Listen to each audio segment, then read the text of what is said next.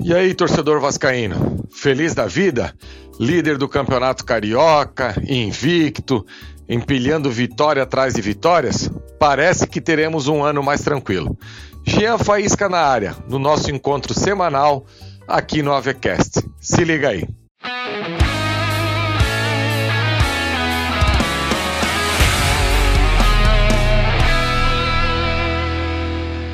Fala torcedor vascaíno, ligadinho aí no nosso encontro semanal aqui no Avecast. Hoje vamos ter uma resenha por aqui sobre esse início de Campeonato Carioca do Vasco e principalmente a maneira que o Vasco vem se comportando nessas partidas iniciais e como o Vasco deverá se comportar também no restante da temporada. Ontem, torcedor, o Vasco teve no campeonato o seu maior momento de posse de bola o jogo em si foi 56% contra 44%, mas num determinado momento o Vasco chegou a passar de 60% de posse de bola. E é uma equipe que tem apenas um mês e cinco dias que se apresentou, e quando uma equipe tem tão pouco tempo de trabalho, ela acaba se complicando a partir da hora que o adversário pega a bola e diz: Ó, oh, Vasco, pega aí e faz o que você bem entender. Onde é que eu quero chegar?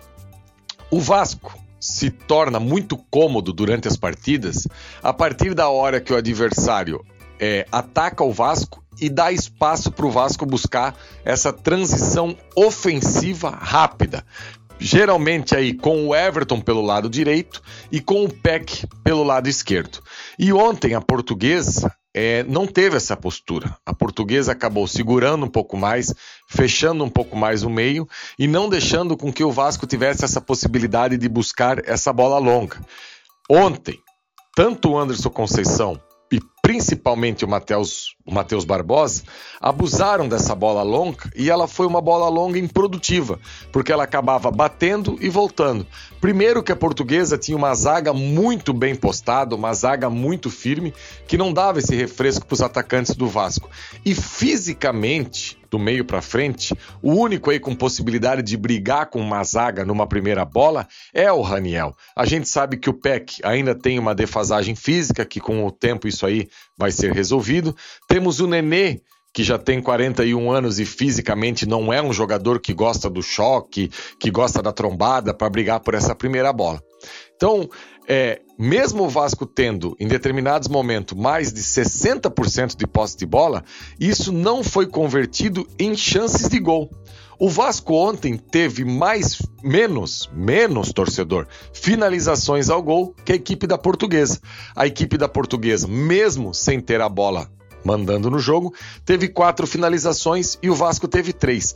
Escanteios, então, quase que o dobro.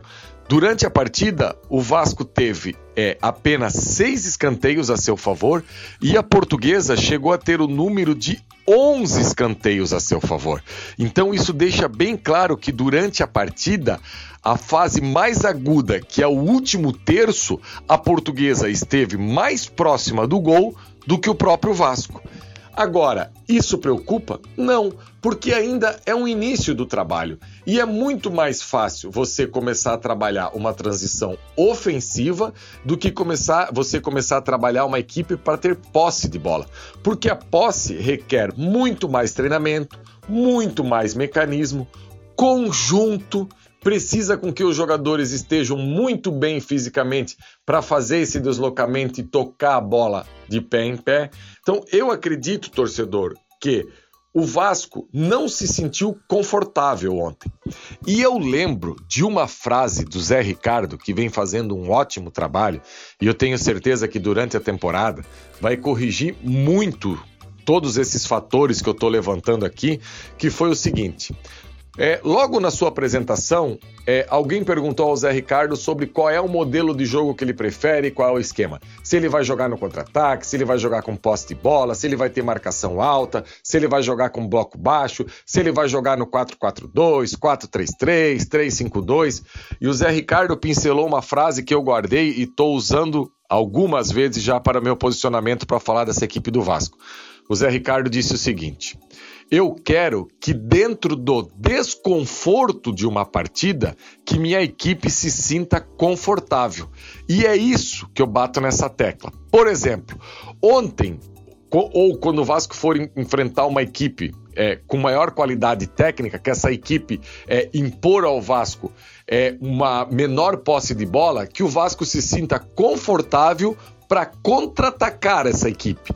E também, quando o Vasco enfrentar uma equipe de menor investimento, que vai querer esse Vasco aí atacando o Vasco, vindo para cima do, do, do, do Vasco, que o Vasco tenha a possibilidade de pegar essa bola, pisar e dizer: não, eu vou mandar no jogo, eu vou ficar com a posse e eu vou deixar essa equipe é, de uma maneira que ela não se sinta confortável. E isso é o principal que precisa ser feito. O Vasco precisa não ter um modelo de jogo já pré-definido e vou jogar sempre assim. O futebol moderno pede isso, que o, o clube saiba é, executar dentro de uma partida várias funções. E essas nuances podem acontecer até mesmo dentro de um jogo só.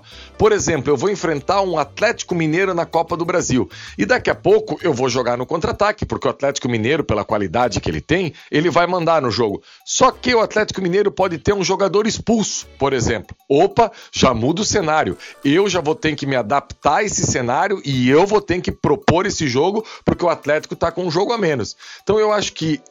esse cenário todo vem com o tempo.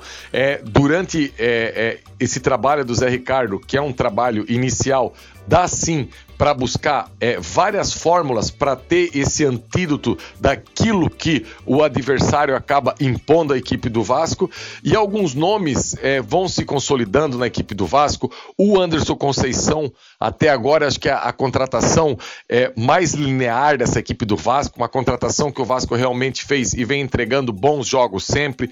O Ulisses vem crescendo de produção, não sei se será titular da equipe do Vasco. O Vasco ainda tem o Cangá para fazer alguns jogos e ver se vai renovar o contrato. Tem a contratação agora do Quinteiros. É, o, Emerson Rocha trouxe ontem no Bom Dia Gigante com exclusividade, então é um jogador que vai ajudar. Mas enfim, o Ulisses já está mostrando ali que pode ser um jogador útil durante a temporada. O Juninho executando um papel muito bom no Vasco e nesse jogo de posse, nesse jogo do Vasco mandar na partida, ele vai ser de fundamental importância, principalmente para um adversário que está fechado, que o Vasco está rodando a bola e não está conseguindo entrar. Ele é esse jogador que pode por dentro aí quebrar uma linha, tem muita força, tem um drible bom. O Peck, que virou titular na primeira rodada por obra do destino, pela contusão do Vitinho, é outro jogador que todo jogo ele participa do gol. Ah, mas o Peck não foi muito bem ontem. Quem foi que sofreu o gol, o pênalti, melhor falando, foi ele. Então eu acho que com a chegada aí de mais duas, três peças, o Vasco vai se tornar muito competitivo para essa temporada 2022. E hoje, no elenco, o que a gente percebe assim que vai fazer mais falta ainda são pontas rápidos, velozes, extremas. O Vasco precisa buscar esse jogador no mercado e de preferência de pé direito, porque já temos o Peck pelo lado esquerdo, temos o Riquelme que também pode ser utilizado nessa função. E com o pé direito, por enquanto, o nosso elenco não tem ninguém para executar esse tipo de função. Valeu, galera! Sempre um prazer estar aqui com você, debatendo as coisas do Clube de Regatas Vasco da Gama. Sigam a gente nas redes sociais, o arroba Avascaínos no Instagram, no Twitter, o arroba Faísca1. Sempre na medida do possível a gente vai procurar estar tá por aqui é, resenhando com você, respondendo nas redes sociais também e torcendo para que no próximo domingo o Vasco consiga aí vencer o primeiro clássico na temporada para continuar ganhando moral e encorpando esse elenco, que todas as análises até agora são muito rasas. Torcedor, mais uma vez, esse elenco tem um mês e cinco dias de trabalho. Vamos dar tempo ao tempo, que tem uma margem para crescimento muito grande ainda, e eu não tenho dúvida. Abraço, galera!